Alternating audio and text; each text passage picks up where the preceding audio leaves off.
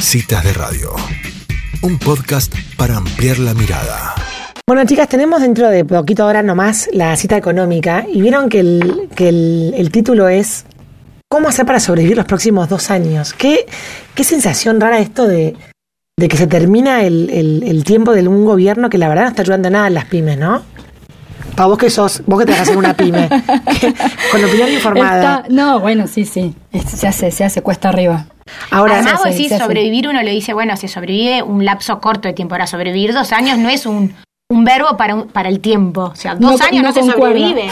Hay como una contradicción ahí. Sí, o sea, no es para sobrevivir, no es bueno, le faltan dos meses, sobrevivamos. Dos años de sobrevivir Sí, igual para mí el resultado de las elecciones lo que hizo fue que los indicadores externos de indicadores económicos fueran buenos, porque no es que hubo como una debacle mm. posterior, sino que el mundo vio que vio con agrado que Argentina estaba virando o por lo menos puso un freno a un mm. a un abismo al cual nos dirigíamos. Sí, totalmente, es verdad eso. No no creo que nos esperábamos algo peor o claro. Eh, estábamos esperando ese, día para pasar a, a derrapar. Fue, fue un viraje a tiempo. Sí, creo que sí. Bueno, vamos a ver qué opina de todo esto. Nuestro, miedo, me da miedo. nuestro querido economista, al cual además asesoramos en su vestimenta gratuitamente, está en línea Gustavo Lázari, economista del frigorífico Cárdenas. Bienvenido a la Citas de Radio. ¿Cómo estás?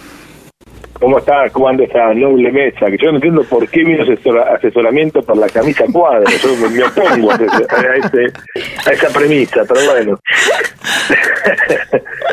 sí, bueno, mira, vamos a, ver un poquito el... déjame... Eh, hay una película, no puedo borrar el título porque se llama más o menos así, pero tenemos que estar con los ojos bien abiertos. Esa es la primera...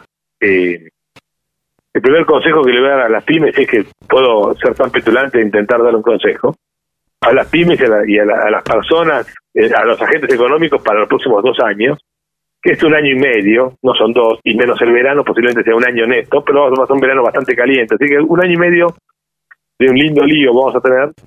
Pero ¿por qué ojos abiertos? Los ojos abiertos no se puede eh, pestañear. De acá hasta el 2023, olvidémonos de la pestaña, comprémonos la gotita de los ojos, porque el que cierra los ojos y que se duerme pierde y es cartera total. ¿Por qué digo esto? Y esto lo digo tanto para la micro, para dentro de la tranquera, para dentro de la fábrica, como para afuera, no para el contexto. Primero, una cuestión, ¿cómo es el contexto de los próximos dos años?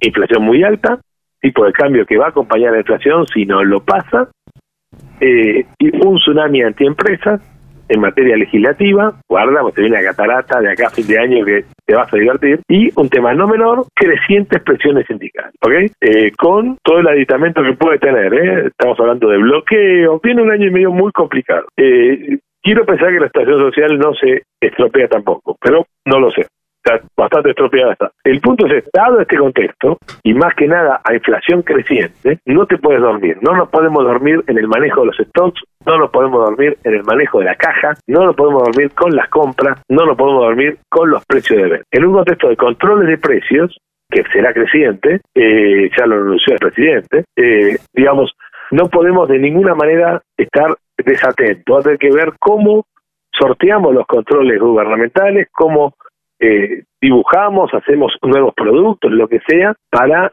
eh, ir sorteando el control del precio, porque en este contexto el control del precio es directamente liquidarte. ¿ok? Esto hoy es un problema que lo tienen más que nada las empresas grandes, ya ellos lo tienen, lo sienten, imaginemos las pymes. No, no, hay control de precio viable sobre una pyme. Ahora, ¿en qué, ¿en qué sentido digo no dormirnos? Bueno, la plata no podrá dormir los viernes, para el lunes habrá que invertirla, habrá que, que circularla rápidamente, habrá que estoquearse en mercadería, habrá que comprar dólares cuando se pueda, y habrá que estar cerca de, los pagos cortitos a la hora de pagar y a la hora de, vender, es decir, se achicaron los tiempos. Por eso digo no dormirse, que pestañea, perdió plata. ¿okay? Lamentablemente la alta inflación es así y el año que viene es un año de alta inflación. Ahora, eso tranqueras adentro, tranqueras afuera, estemos muy atentos porque la agresividad del sector privado va a crecer hacia el sector privado, contra el sector privado va a crecer. ¿Por qué digo va a crecer? Porque están saliendo leyes muy complicadas, salió el etiquetado, sale la ley de envases, la ley de envases duplica ingresos brutos, para que tengamos una idea, pone un impuesto es como crecer el 10% del IVA, es decir, no, no 10% más, ¿no? sino el 21 al 23 al 24, Eh, y eso para todos los productos que tienen envases. Y yo que yo sepa, casi todos se venden con algún grado de envase. Con lo cual, eh, y vos fíjate que va, va, va a ser muy picante esta ley porque es una caja de más de 300 millones de, eh, de pesos por mesa del gobierno y la van a querer manejar, la van a querer eh, disfrutar. Así que es un tema muy, muy complicado. Eh, y en eso, ¿por qué a tener que estar atentos? Y porque yo auguro un escenario de conflictividad, no auguro porque lo quiera, sino lo veo, avisoro, un escenario de conflictividad y yo no sé si no va a haber una 125 rural, eh, urbana. ¿eh? Ya hubo una rural y es probablemente que sea, probable que sea una urbana. No descarto en este tema de la voracidad fiscal y me agarro mucho del presidente que lo dijo claramente, vamos a ir contra los formadores de precios, vamos a distribuir equitativamente la, riqueza, no vamos a bajar el gasto y vamos a arreglar con el fondo. Esto es aumento de impuestos, punto. O sea, lo dijo en cuatro oraciones lo que puede haber dicho en una, pero es un tema de redacción. Eh, y no descarto una nueva intentona impositiva sobre el campo, ¿ok? Entonces, creo que tranquilas afuera, es decir, de nuestra fábrica, nuestro negocio, nuestro comercio hacia afuera, tenemos que estar muy atentos porque esta vez sí que no hay margen de eh, tolerancia y margen de esperar. El gobierno perdió las elecciones no para que haga lo que va a hacer, y lo que va a hacer va a ser un tsunami ante el sector privado. Por eso le digo a los muchachos, muy atentos, no pestañear, no pestañear ni 30 segundos, no, no, no, no hay tiempo para la siesta, y estemos muy atentos porque se viene muy complicado. Va a estar, mantenerse vivo va a ser el gran desafío, va a ser difícil. Lacha, lo que hablábamos antes del, tema del plazo, ¿no? Bueno, por eso lo acortaste bastante, en vez de dos años dijiste un año y medio. O sea, se puede, digamos, sobrevivir, vos hablas de precios cuidados, se puede sobrevivir con, con esto que vos decías de, de estoquear poner la, moneda en algo duro porque que se mantenga en el, en el tiempo. ¿Vos crees que los, digamos que las pymes tienen, o sea, porque además estamos en Argentina que ya tenemos con esta gimnasia de inflación hace tiempo, ¿vos crees que hay, que hay digamos, buena perspectiva para que después cambie la tendencia después del 2023? Eh, yo creo que sin duda, y yo creo que tengo que estar tan atento que no sé si hay 2023, para mí la cosa se puede desencadenar antes.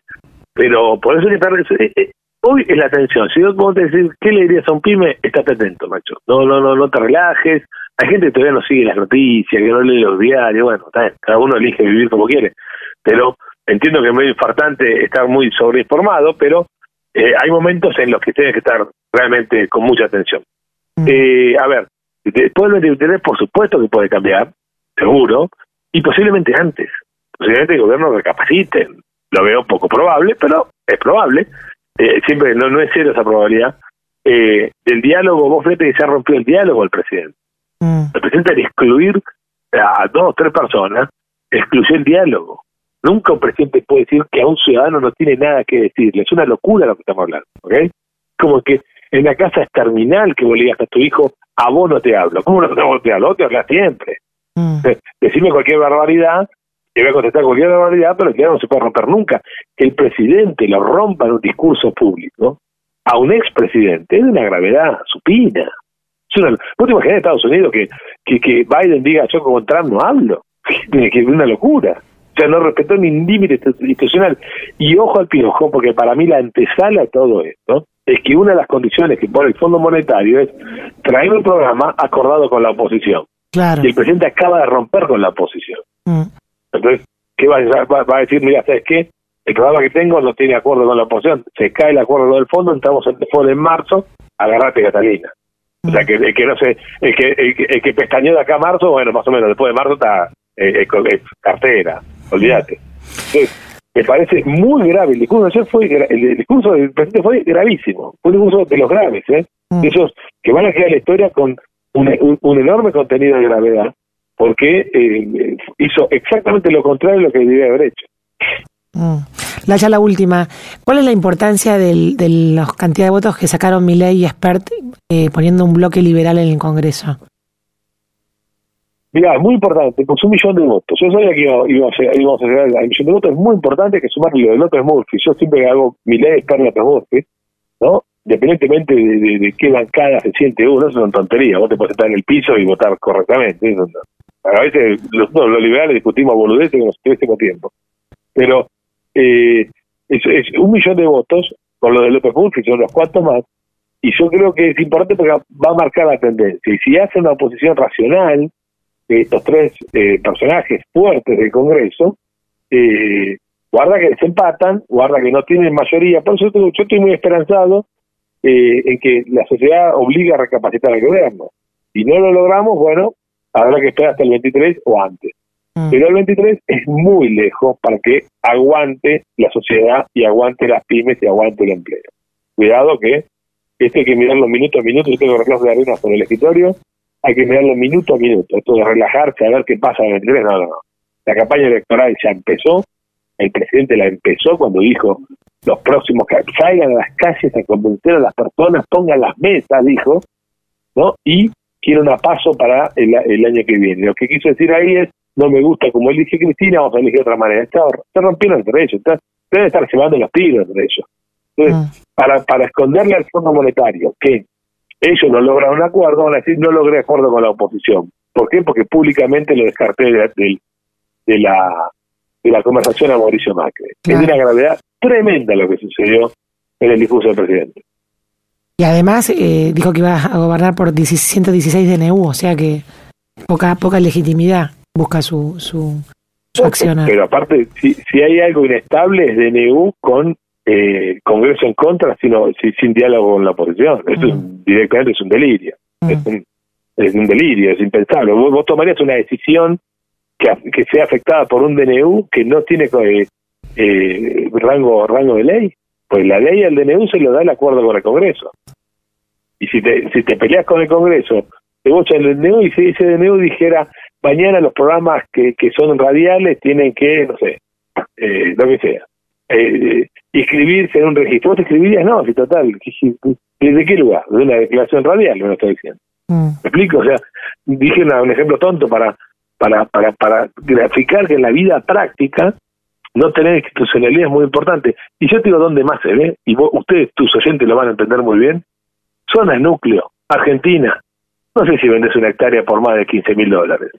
Zona núcleo, igual o menos productiva que, que la Argentina, o un poquito más. En Estados Unidos vale 45 mil dólares y te la sacan de la mano. Conclusión, la diferencia, 30 mil dólares por hectárea, es la inseguridad jurídica, es este discurso, son los impuestos, es el tipo de cambio desdoblado, son las retenciones. Pues eso es la estructuradora de valor que es Argentina. Gustavo Lázaro, muchísimas gracias por esta columna en Citas de Radio. Les mando un gran abrazo y enorme placer participar con ustedes. ¿eh? Quedamos en contacto, adiós. Chao. Bueno, y así pasaba Gustavo Lázaro, este economista pyme, que hablaba de cómo hacer para sobrevivir con la economía como está en nuestro país. No te pierdas el próximo capítulo del podcast de Citas de Radio. Búscanos en redes. Somos Citas de Radio.